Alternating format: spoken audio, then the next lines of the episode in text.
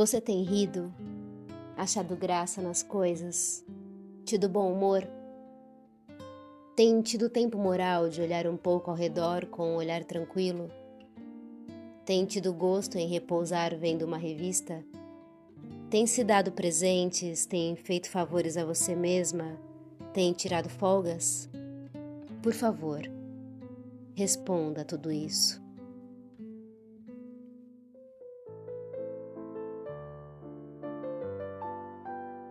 É dezembro, uma eterna sexta-feira congestionada.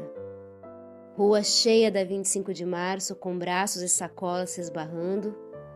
Dezembro é a hora do rush. Cansaço acumulado, copos de cervejas esvaziados, um acumulado de sonhos que não foram sonhados porque o despertador tocou invariavelmente às seis horas da manhã em todos os meses do ano. Em dezembro, Escrevemos frases bem clichês, fazemos listas, compramos um vestido novo, comemos frutas da época, limpamos a casa, fazemos doações das coisas que sobram. E o que sobra, afinal? Quem me acode a cabeça e ao coração neste fim de ano entre alegria e dor? Que sonho, que mistério, que oração, amor. Em dezembro, nasceu e morreu Clarice Lispector. Clarice nasceu no dia 10 de dezembro de 1920 e morreu no dia 9 de dezembro de 1977. Os primeiros 20 anos da trajetória literária de Clarice foram construídos entre as décadas de 40 e 50. Nesse período, ela viveu em Nápoles, Berna, Torquay e Washington. E durante esses anos ela se correspondeu incansavelmente através de cartas com suas irmãs, Elisa e Tânia. Uma parte dessas cartas está no livro Minhas Queridas, que acabei de ler. Uma das coisas que mais me chama a atenção é o sentido de urgência numa resposta de notícias de quem está a muitos quilômetros de distância. Imagine que naquele tempo, quando você recebia uma resposta, ela já era pretérito. Se você se incomoda quando você vê sua mensagem visualizada e não é respondido, imediatamente imagina Clarice sozinha, carente, insegura, estrangeira. Minhas queridas, já mandei tantas cartas e não recebo nenhuma que acontece afinal? Elisa, querida, recebi afinal cartas de vocês, as primeiras há quase quatro meses. Continuo não entendendo por que não me escreveram antes. Esse mistério me custou dias de desespero. Escrevam-me com frequência e cartas maiores. Não tenho carta para responder, mas escrevo do mesmo modo sem nenhuma carta para responder de novo, mas escrevo. Uma das coisas mais insatisfatórias do mundo é a carta. A gente termina sabendo tão pouco.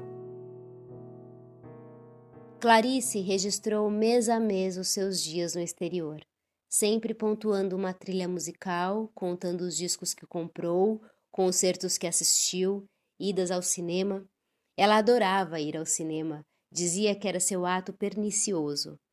Nós temos ido ao cinema de vez em quando, vemos cada droga às vezes, mas quando eu saio do cinema, saio fora do mundo, nem reconheço as coisas. Até faz mal uma coisa dessas. A gente só devia ir ao cinema de noite e em seguida dormir. Ir durante o dia inutiliza o resto do dia. Tão boba, burra e narcotizada eu fico. Ela também contava dos museus que frequentava, as peças que assistia. Ela tinha um temperamento vago e sonhador.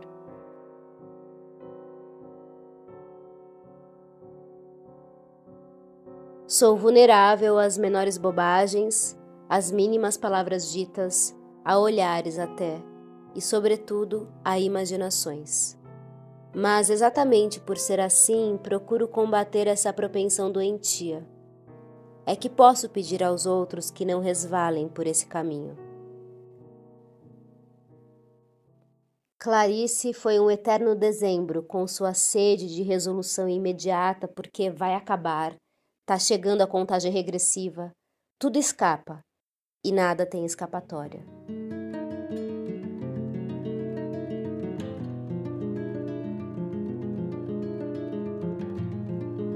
Escrever cartas é como fotografar um tempo com palavras. A Suíça deve ser um lugar horrível. Berna é de um silêncio terrível. As pessoas são silenciosas e riem pouco. Berna é diariamente um domingo. Um dia eu disse que o tempo de fora altera o tempo de dentro da gente. Ontem mesmo fez um dia lindo de sol Tirei a tarde toda para ir ao cinema, vi duas sessões seguidas. Era domingo. Nem sempre domingos têm uma cara amarrada. Já hoje chove bastante, uma garoa fina, o que considero pior que tempestade, pois a garoa engana, você diz: "Vou até ali na esquina" e nem pega o guarda-chuva e quando vê, na volta está com os pés encharcados. Pensando bem, pior que domingo é passar os dias numa eterna garoa que te engana dizendo que é só um choro, quando na verdade é depressão.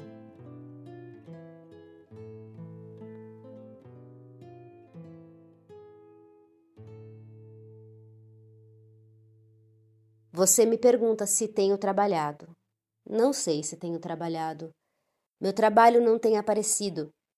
Acho que ele consiste na maior parte do tempo em me vencer em vencer meu cansaço e minha impotência.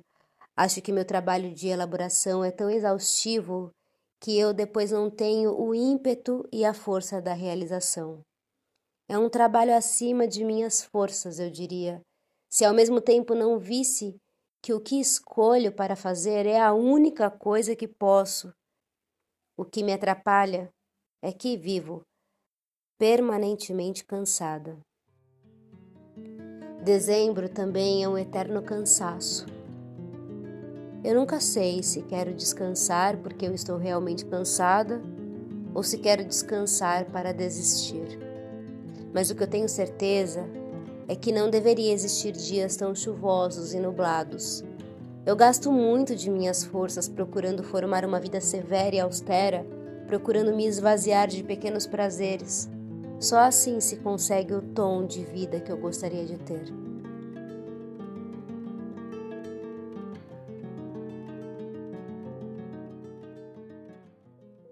Ontem assisti um filme chamado After Sun, da diretora Charlotte Wells. Fui em busca de me esvaziar em pequenos prazeres, como ir ao cinema sozinha num fim de tarde. Minha impressão é que trabalho no vazio, e para não cair, eu me agarro nos pensamentos. E para não cair desse novo pensamento, eu me agarro em outro. É essa minha vida mental. Saí tremendo da sessão, sem conseguir organizar o que tinha acontecido ali, porque é um filme que fala de memória, passado e presente da vida de uma filha e de um pai.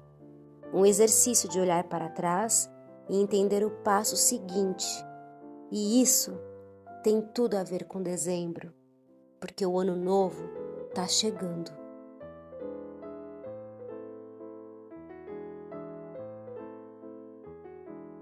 Você tem uma escolha: jogar tudo para debaixo do tapete ou recolher os caquinhos um por um para não cortar os pés.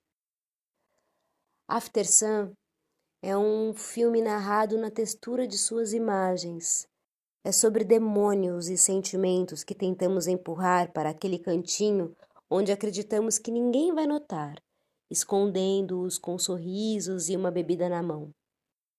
E sobre como pessoas, assim como imagens, têm texturas diversas, em momentos e camadas diversas, e algumas delas precisamos de certa maturidade para perceber.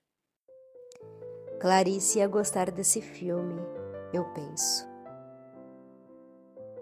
Subo a Rua Augusta em direção à Avenida Paulista. Estou voltando para o carro. Não encontro a chave.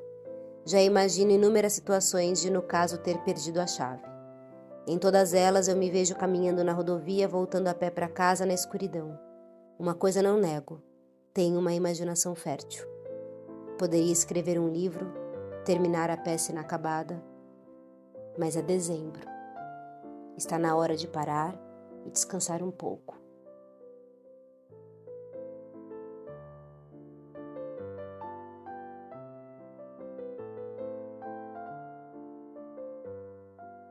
Por que nós temos uma capacidade de autodepreciação tão grande?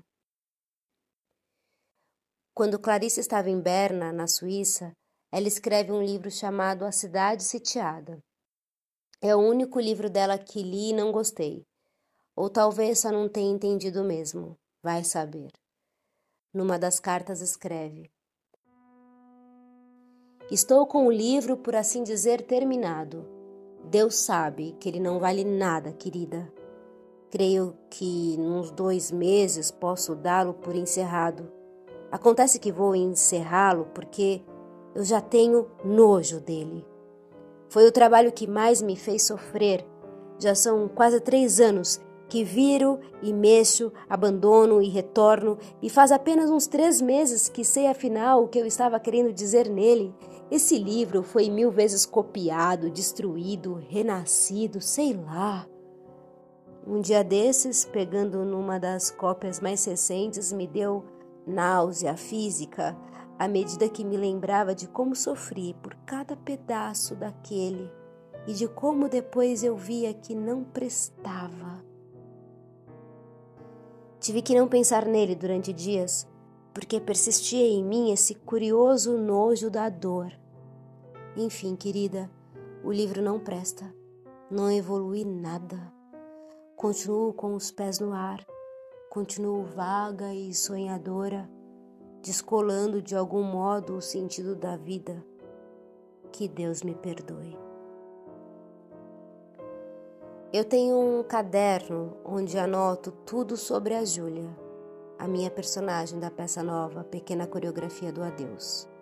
São páginas e páginas de anotações, ideias e medos. E vou e volto num zigue-zague infinito. Me encontro num labirinto Estou com medo de mais uma vez fracassar. Dá vontade de gritar de tanta impotência. Mas o que é que eu devo fazer? Não sei. Aí me lembro que são pensamentos de dezembro e daqui a alguns dias uma chama azul anil vai explodir e chegará o bom ano cheio de paredes em branco para pintar meu corpo inspirado. Uma alegria difícil, mas que se chama alegria.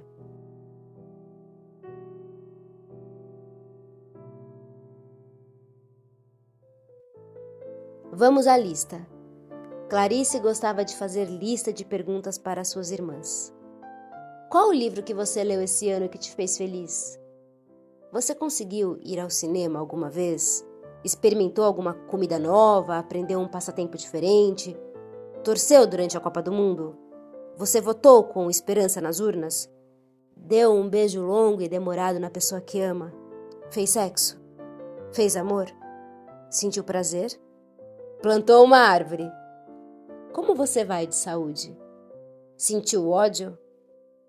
Um dia desses, senti um ódio muito forte, coisa que eu nunca me permiti. Era mais uma necessidade de ódio. Foi numa dessas que Clarice escreveu um conto chamado O Búfalo.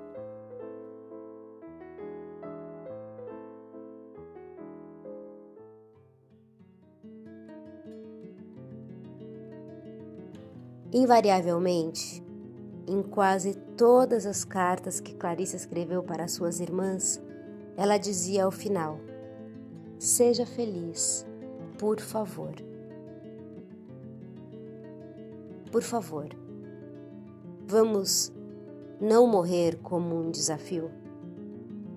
Quem não tiver medo de experimentar a alegria doida, que é ser alegre, terá o melhor, de verdade. Eu te desejo um ano novo incrível e agradeço imensamente por você ter escutado meus segredos. e, por favor, seja feliz. Com amor, Tatá.